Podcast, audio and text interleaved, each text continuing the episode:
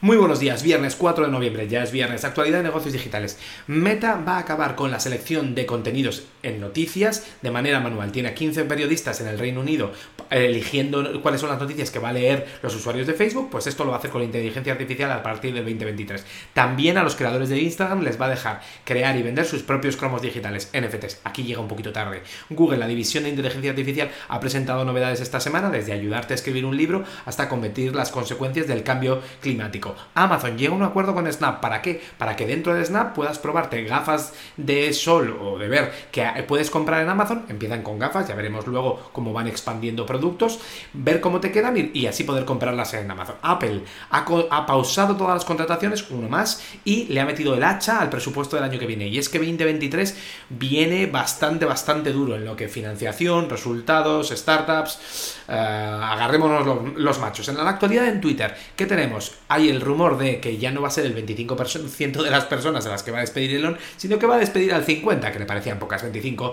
y hay que darle una vuelta de cutuerca a todos los analistas. Dicen, oye, que es que el producto, la cultura de Twitter puede cambiar con esto, hombre, seguro que cambia. TikTok ha dicho a los usuarios europeos, oye, que sepáis que vuestros datos están viajando a China que Estados Unidos supuestamente lo cortó para los usuarios estadounidenses, con lo que todo ello puede, puede conllevar. Luego Morgan Stanley también está haciendo despidos, Netflix va a lanzar el producto con anuncios ya estos días, pero está firmando las licencias con los dueños de los contenidos porque mm, la licencia cambia de hacer un producto solo con suscripción a con anuncios. Y luego el CEO de Substack ha dicho que ya necesitamos una alternativa real a Twitter y que ellos van a desarrollar producto para que entre creadores y lectores, fans, llámale lo que quieras, puede haber una interacción eh, mucho mejor. Luego, HoloRide, que es un proyecto de Audi que te da gafas de realidad virtual en, el coche para los acompañantes, hijos similares, y que te hacen juegos mientras vas en la carretera.